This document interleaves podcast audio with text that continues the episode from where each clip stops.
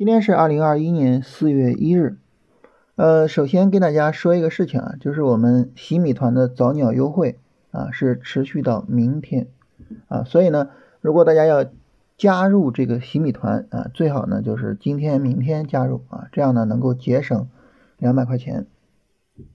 那加入之后呢，这个后边三天假期啊，大家有时间呢可以再复习一下龙回头战法的相关内容。啊，因为熟悉这一套战法是我们能够高效沟通的前提。那下周呢，我们就会正式的开始洗米团的内容啊。首先呢是下周二晚上啊，我们会做一个直播啊，跟大家聊一个懒人选股法啊，每天半小时复盘看行情，然后就能选出股票啊。这怎么弄呢？咱们到时候聊一下啊。然后到下周三呢，我们会建一个微信群啊，把大家都拉到群里边。这个时候呢，你像比赛呀，你像大家的交流啊，哎，就都会比较方便啊。那从这儿开始，就算这个事儿呢，就呃正式的展开啊。我们一做就一年的时间。呃，说完这个事情啊，跟大家来聊一下大盘。那大盘呢，这个上涨啊，这个日线、短线的上涨啊，这算是真的就是展开了啊。所谓上涨展开什么意思呢？就是低周期。有一个 N 啊，在本周期上，在日线上呢，它就呈现为呃阳线、阳线，然后阴线，然后阳线这么一个过程啊。这个阴阳切换呢，实际上就是低周期的上涨、回调、再度上涨的过程。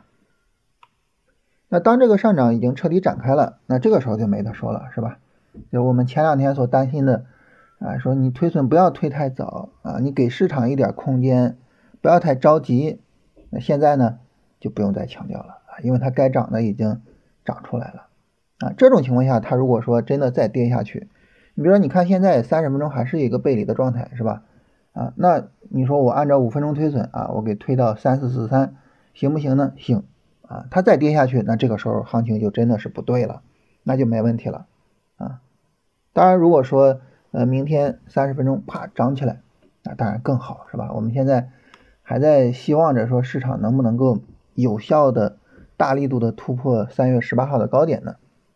啊，所以它如果说涨那当然是最好了，是吧？那我们就哎舒舒服服的就去持有了。但是前两天真的是要跟大家好好 聊一聊这个事情啊，就是说耐心啊，持有啊，尤其是在日线有一个底部结构的情况下，在我们的预期还没有那么低的情况下，其实还是应该有足够的耐心。啊，前两天真的是特别的需要跟大家聊这个事情。嗯，所以说到这儿啊，就是昨天的这个视频啊，我还是希望大家能够再好好的看一下，就是这里边关于出场的内容跟大家聊的还是比较细的啊，这种细节你不考虑清楚，是吧？嗯，那么你在操作中就比较容易出问题啊。我们昨天说四步出场，这四步啊，第一步把大的预期做好。是吧？然后后边呢，去把跟踪做好它，就这些非常的重要啊。大的预期去指导我们呃细节的操作，而细节的操作呢，反过来帮助我们兑现大的预期啊，把这整个这活儿给弄好了啊，我们这出场呢才能出的说，哎，差不多啊，能够让我觉得整个很舒服，是吧？这样就好了。所以大家如果说这个还是说周末有时间啊，三天假期里边如果有时间。我觉得出场这个视频呢，还是应该再看一下啊，最好不要一遍过啊，因为这也是一个非常重要的问题。所以大盘呢，现在就是首先啊，看这个三十分钟背离它最终的情况啊，向下突破那就先出再说了，是吧？嗯，向上突破呢，我们就去看市场能不能够向上突破三月十八号的高点啊，这决定了整体的后市走向啊，基本上大盘就是这样。呃，然后呢，我们来到板块的部分啊，板块的部分大家能够看到有一些新的板块出现，是吧？所以整个市场现在开始热闹起来了啊，这是一个很好的事情啊，市场开始热闹了啊，它不像前面似的，什么只有碳中和表现的比较好，是吧？市场比较冷清，哎，不再是这样了。那首先呢是医美啊，我们前两天也跟大家聊医美这个板块，是吧？医美今天这个表现比较好啊，当然原因主要还是。这个业绩比较好啊，你像我们前两天聊这个悦新健康啊，悦新健康它的去年的净利润啊，同比增长百分之五十一点零八啊，想去年啊，疫情影响啊，但是业绩增长这么多是吧？啊，整体上业绩非常好啊，这个 整形手术排到了半年之后，哇，人们这个变美的欲望真的非常的强烈啊。所以医美这个我跟大家聊过，说这个行业的逻辑是什么呢？它其实和白酒是类似的，就都是上瘾。啊你做整形手术或者你打玻尿酸啊，你说我我我就来这一回，不会的，你来一回就有二回啊，跟喝酒似的。所以呢，这个这个板块它的这种从消费的这个角度啊，从业绩发展的角度啊，还是很有前景的。那医美呢，实际上前面就能够去跟踪到，是吧？啊，然后现在整体上表现也比较好。第二个是钢铁啊，然后重点跟大家聊一个芯片。芯片这个我之前也跟大家聊过，就是从去年的十一月份啊，我就一直在关注芯片缺货这个事情，所以当时一直在跟踪着做芯片。但是呢，就发现当时市场没怎么炒，就炒了几只股票。然后呢，从去年十月份到现在小半年了，是吧？哎，芯片缺货，今天又开始炒。哎呀，这个市场这个东西啊，它到底会怎么走，真的是很难讲啊。所以尊重市场啊，然后呢，这个跟着市场走非常的重要。呃，芯片又炒呢，可能跟施兰威的董秘啊陈悦先生的一个朋友圈被刷屏有关系啊。这里边呢就提到。说关于芯片荒啊，然后呢，关于现在的半导体啊，现在半导体呃一个非常好的检验半导体企业的质量的机会啊，它只要是能够有芯片的货啊，能够抢到货，这就是好的企业啊。反过来呢，那其他的就都不重要了啊。这个朋友圈一出来呢，也是呃引发了这个市场的关注啊，所以呢，今天芯片、半导体啊都有一个比较好的表现。那这个时候我们来看一下，就是这个积累了已经小半年的这么一个事件，它能够爆发出来多大的能量啊？从半年前就关注到现在，市场一直不炒，一直不炒啊。我们看看这一波炒作能够炒到什么样？所以呢，就是建议大家关注一下芯片啊，医美和钢铁，因为之前一直都比较强，是吧？一直都属于关注的对象，我们就不多说了。建议大家增加关注一下芯片啊，那这样呢就是，呃，像前面的这个中医概念是吧？啊，然后呢，呃，这个雄安新区的概念啊，再加上芯片啊，就市场慢慢的热闹起来了啊，这是一个非常好的现象啊。就当市场开始热闹的时候，开始慢慢的出来赚钱效应的时候，啊，那么外部资金呢就会进来。啊，包括通过买基金进来也好，还是直接进股市也好，是吧？这个时候呢，股市慢慢的就能起来，啊，所以，呃，市场的这个整个热度的恢复需要一个过程，但是只要这个热度恢复，它就会是一个加速，慢慢不断加速的过程，啊，不断有新的资金进来，然后它就会慢慢加速，所以这个时候呢，嗯，我们给行情一点空间还是很有必要的，这也是最近一直在聊的概念，是吧？我们知道有那么一句话，就是行情呢，它永远是在绝望中产生，在犹豫中发展，啊，所以当市场犹豫的时候，它有一些震荡起伏很正常，啊，我们要学会慢慢的等着它走出来，啊，给它一点空间，不要把它逼得太紧，啊，你的止损推损推得太紧，是吧？市场稍微一回调，你就出来了，实际上对谁都不好啊。好，这是关于大盘和板块啊，也是跟大家聊一聊最近的这个行情所引发的一些比较重要的思考吧啊，然后呢来看大家的问题啊。有朋友说这个听了你的节目，每周都记录这些板块，但是没有领会要领啊，只是熟悉了近期领涨的板块，但是这些怎么为我所用呢？啊，希望洗米团能够好好的聊一下。首先，洗米团我们会跟大家好好聊这个事情啊，包括我刚才讲懒人选股法啊，就是呃你不用那么复杂的记录啊，每天半小时就足够了，夸张点五分钟也够。那么你说这个，如果说我们不不说这个洗米团的私密内容，咱们就说，呃，用龙回头战法的话，那么这个领涨板块怎么为自己所用呢？关键就在于持续的跟踪。记录这个事情啊，说实话，它是个体力活啊，这个没有那么重要，重要的是跟踪的那个过程。那么你能不能够保持自己的关注度？你比如说，你今天把芯片记录了，你知道芯片最早能做什么时候？下周四，对吧？它怎么着也得有个四五天的调整吧，就最快了，我我直接一个三十分钟小波段我就做，也得有个四五天的调整。所以最早做就下周四，你到下周四的时候，你还会去看它吗？这就非常重要，就是你能不能到时候持续的去跟踪它，这就非常重要。所以呢，就是养成这个跟踪的习惯啊。那么跟踪的话呢，就是从技巧上来说，就这个记录了之后啊，那么这一周基本上不用管它，这样就节省精力嘛。那么到下周呢，回头去看啊，下周重点的就是看这周的。那这周你说我要做操作，我要买股票，我重点看谁呢？你重点看上周、上上周，啊，上上上周，对吧？你你重点看这些，啊，也就是五个交易日、十个交易日、十五、二十个交易日之前的那些领涨板块，你重点看那些，这个时候呢，你就能够抓到比较好的龙回头，啊，这个是比较重要的事情。啊，有朋友说这个参数不对啊，买不到龙回头。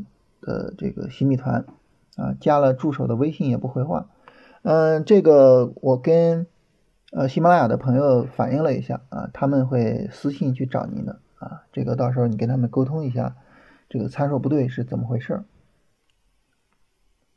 嗯，六零零六零二能不能做波段啊？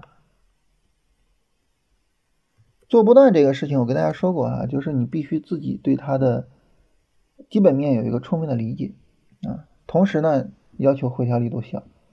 那么六零零六零二啊，云赛智联很明显在走势上是不符合条件的啊，这个整个调整太大了。金域医学这调整太大，这个没法做，就它现在这个上涨是没法抓的。如果说你说我我要去抓金域医学这个上涨，那你就。那你这就不叫选股啊，因为它前面这种下跌，哇，那太多股票符合条件了，这就根本就不叫选股啊。所以金域医学呢，最早做也是它拉一波之后有一个调整，最早做它也是这样。这个股票反正你要让我说，就最近，你比如说今天这个百分之六，我是百分之百是赚不到的。如果今天进错了怎么办？进错了就明天开盘止损啊，那能咋办？没办法，嗯，呃，红通燃气、新疆火炬拉起来之后又回落，是不是又多出货？这个东西你不用想那么复杂，它是不是又多出货呢？其实不重要，是吧？重要的是我要买它，我就要等回调。那它现在没有回调，我就耐心等，是吧？这个是真正重要的啊。它至于说它是呃又多还是怎么样，我觉得这个不重要。啊那当然，你说呢？我我我就去做这个妖股啊，它跌停拉起来，然后呢，我就直接往里冲。那这个就是超出了龙回头战法的范畴，这个我就没有办法去评价了啊。这个需要那种妖股的操作方法去进行评价。有朋友说这个总会混淆周期啊，你说三十分钟调整七到八根 K 线就是日线一根 K 线，那么期望的上涨也应该是。日线一根 K 线，但是你又说最好拿三天，什么意思？意思就是我说的最少拿三天啊，指的是日线短线操作，至少拿三天。日线短线操作，也就是在日线上有一个呃七根左右的回调啊，日线上有个七根左右的回调，那这个时候呢，对应日线有个上涨，它怎么也得涨三五天吧，是吧？你最少拿三天啊，就针对日线短线。但是你说，如果说一个三十分钟调整我就进场，那你就是最少拿三十分钟的三根 K 线啊，也就是一个半小时啊，这样就能对应上了，是吧？呃，中山公用算不算龙回头啊？这个它是一个倾斜向上的调整而，这种调整很难把握，非常难把握，因为你做你啊，他你你担心它没有调整，对不对？啊，所以比较难把握。所以中山公用还是说，就是说这个行情没抓到，我觉得很正常。中钢国际，就是如果说呃一个交易者成熟啊，我觉得他以什么为标志呢？就你看到一只股票，比如金域医学也好，或者中山公用也好，大涨，然后你说这行情没办法，不属于我啊，我我赚不到这个钱，我我我觉得这样算成熟了，就是。你在事后看到它大涨了，你依然说这个行情对不起，我赚不到。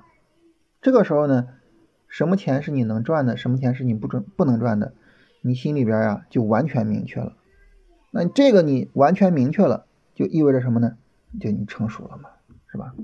所以一个交易者成熟不是以我能抓住什么行情为标志，而是以我能够主动的说什么行情不是我能赚到的为标志。啊，以主动的放弃为标志。中钢国际值得持有吗？中钢国际这个也不太好抓，因为它前面跌停啊，啊是吧？大跌，所以也不好抓。这走势走的太乱了，调整的时候跌幅过大，不好抓。能不能详细的讲一下五分钟的进场和出场？进场和出场啊，这个五分钟只是起到最后的一个确认，最关键的还是日线。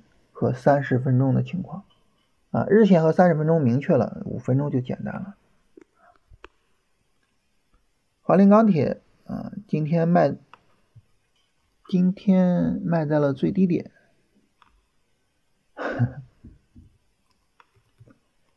哎呀，下跌的时候买，就是总是在你煎熬受不了的时候，所以总是会出问题。点错了，哇，这个点错了，大家怎么呃怎么怎么？今天有两位朋友提到说这个点错了，点点点错鼠标了怎么办？啊，这个没有好办法。如果你买错了，第二天一开盘直接走人；如果你卖错了，直接就买回来。啊，就是我既然是错，我马上就纠正错误，啊，我不不做这个任何的犹豫。呃，昨天开盘买买了合众四中，哎呀，我的天哪！这个事儿我昨天说了是吧？你底下不敢买，到高位上又去追，哎呀，在在不该恐惧的时候恐惧，在不该贪婪的时候贪婪，你说这事儿咋弄啊？这个它后边是不是有戏？看它后续的一个修复的情况。呃，目前来说大阴线，然后放量，然后调整力度大，不太好办。呃，三十分钟不跌破，指的是股价和 D F 都比之前大吗？调整期间 M C D 是不是一定要出绿柱呢？呃，一般来说啊，就是三十分钟不破位，主要指的就是股价；三十分钟背离指的是 D F 不破位。呃，MACD 不一定要出绿柱啊，只要是 K 线的根数在七根左右，K 线的根数到了，你没有必要非得让 MACD 出绿柱啊，这个不是一个必要条件。嗯，有朋友说加了新米团啊，希望学到更多实战的方法啊，一直在亏损，理论知识稍微懂一点，但是一到买卖的时候就头脑发热。呃，这个是每个人都必然要经历的一个过程啊。但是呢，你得知道，我得往前走，我不能停到这儿啊。那往前走怎么办呢？就是深思熟虑，做好交易计划，是一个最基本的要求。前几天选了旅游啊，然后被扫，又再度进场又被扫啊，然后不敢进。天目湖和黄山旅游，呃，那么旅游呢，它属于是疫情修复。疫情修复呢，就是昨天我在跟大家，呃，不是昨天，今天早晨直播的时候，我在跟大家聊东方航空的时候说过这个事情，就是疫情修复你要去考虑它的一个空间，啊，如果说呢，你觉得本身是一个疫情修复，是吧？情绪的一个修复，本身空间也不大，啊，这个时候呢，没必要就是损耗大量的成本，啊，去投入到这个事情上。你像黄山旅游尤其如此，这个调整力度是比较大的了。所以他的这个情绪就跟碳中和就没法比啊，就比较差。那这个时候你在考虑股票的时候呢，其实就是逻辑是第一位啊，逻辑的持续性是第一位啊，然后呢才是它走势。协鑫能科怎么样？嗯，这个调整啊稍微大了一些，三十分钟高点是往下移的啊，不太理想。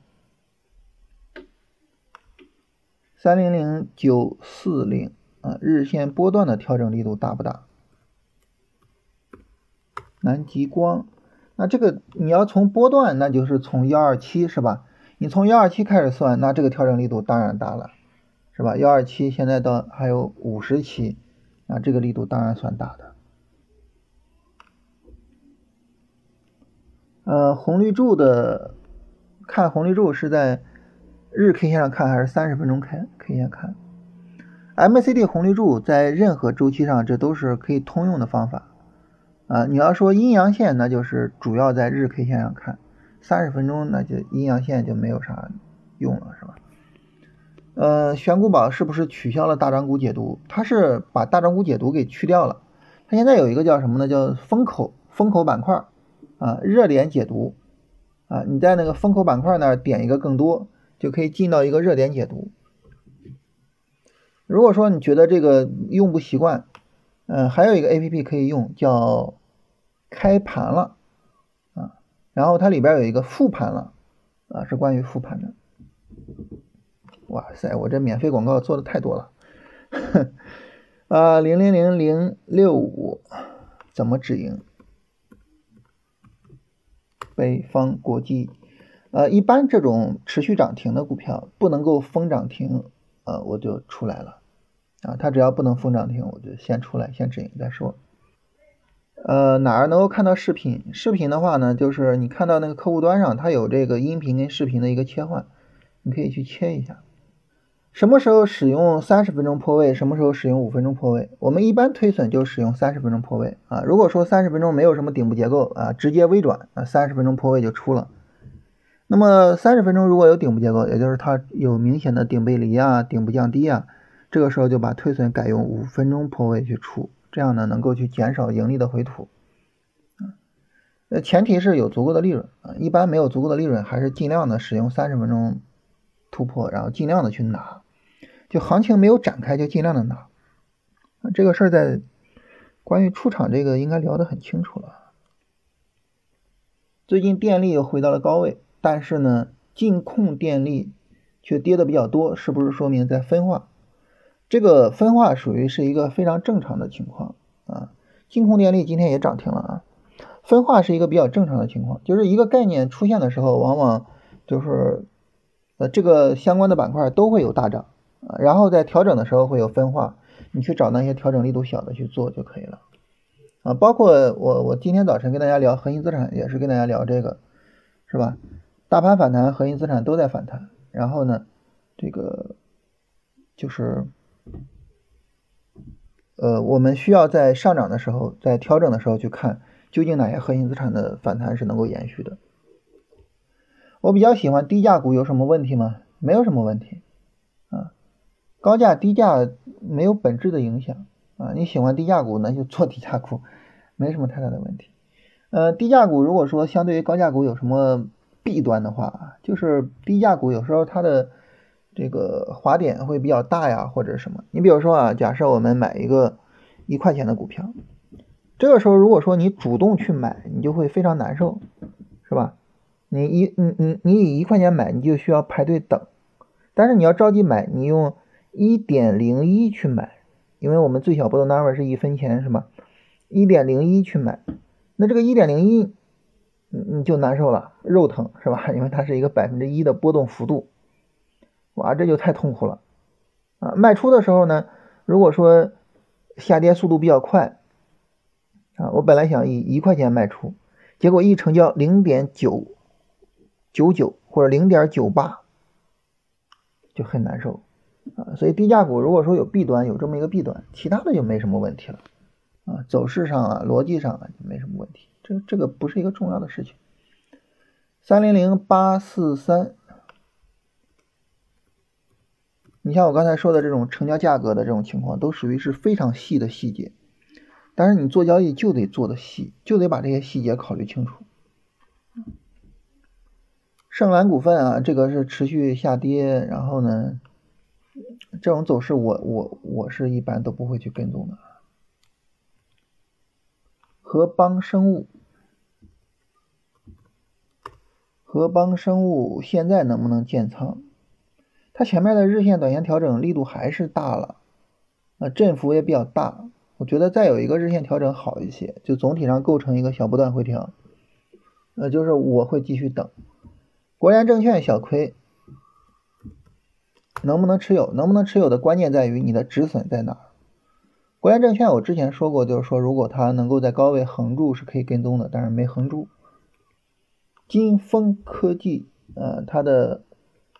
波段调整，嗯，然后呢？你说波段调整是调整力度大，但是不到百分之三十，这个是怎么判断的？波段调整力度大，就是还是一样啊，就是我们判断日线调整力度大不大，看三十分钟是否破位，是吧？你看波段调整力度大不大呢？你就看日线是否破位。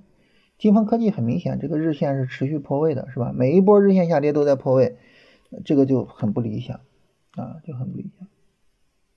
呃，概念炒作的后期的特征啊，龙头一般有几波行情，这个没办法，没办法给出来一个准确的数字，因为不同的炒作的这个行进方式也不一样，是吧？有的呢是一上来炒一批，然后选出来龙头持续炒；有的呢是一上来炒龙头，然后呢龙头炒太高了，扩展到其他的个股开始炒一批，最后呢又回到龙头，啊，就是。炒作模式多种多样啊，所以你很难说一个炒到后期的特征。如果真的说有什么炒到后期的特征，我觉得就是炒无可炒啊。就像前面炒稀土的时候，在去年我跟大家做过一次直播，呃，当时是聊白酒，呃，那个直播的名字叫“白酒集体高估还能不能做”。在直播的时候，我跟大家聊，我说你看稀土都在炒，新能源真的是到头了，就是这个概念炒无可炒。啊，跟它相关的所有的板块，所有的股票都炒过了，那它还怎么炒呢？炒无可炒。我说新能源车可能是到头了，啊，当时我们跟大家说，我们长线资金都撤出来了，啊，所以就是这可能是一个标志性的事件。主板和中小板合并能够利好哪些板块？这个我当时跟大家点评了，我觉得没有什么意义，啊，因为本身中小板就是一个美丽的错误。啊，它跟主板合并也是理所应当的，无所谓。中医概念哪些股票有机会？那肯定等回调啊，是吧？不等回调，我怎么知道它有哪些有机会啊？啊，所以等回调看看啊。包括你看现在这个一调整，很多股票这一下不能做了，是吧？哎呀，这概念最终废了有没有可能呢？也有可能啊，那就太可惜了啊。如果美国施压，会不会影响后续走势？按道理说，如果美国施压是一个利好，为啥呢？因为这玩意儿说白了，你越施压，我就会在这方面越用功啊，对不对？你说美国一施压，中国跟伊朗就撕毁协议吗？不可能啊！所以如果美国施压反倒是好事啊，我我我是这么理解啊。大秦铁路，大秦铁路这种走势我做不了啊。六点八七进的还能不能持有？这个走势正好到了一个底部震荡区的高位，这种位置还是要注意一下的。呃，对数字货币有什么看法？嗯，这个数字货币呢，呃，中央是很明显就是说大力度在推，是吧？包括跟伊朗的协定，也是说我们数字货币是作为一个结算货币的啊，所以那既然说。在推，那很明显，我们就是作为一个利好的概念啊。但是这个东西，你说它对企业会带来什么业绩增长？我觉得更多还是一种概念性的炒作。好，这是大家所有的问题啊。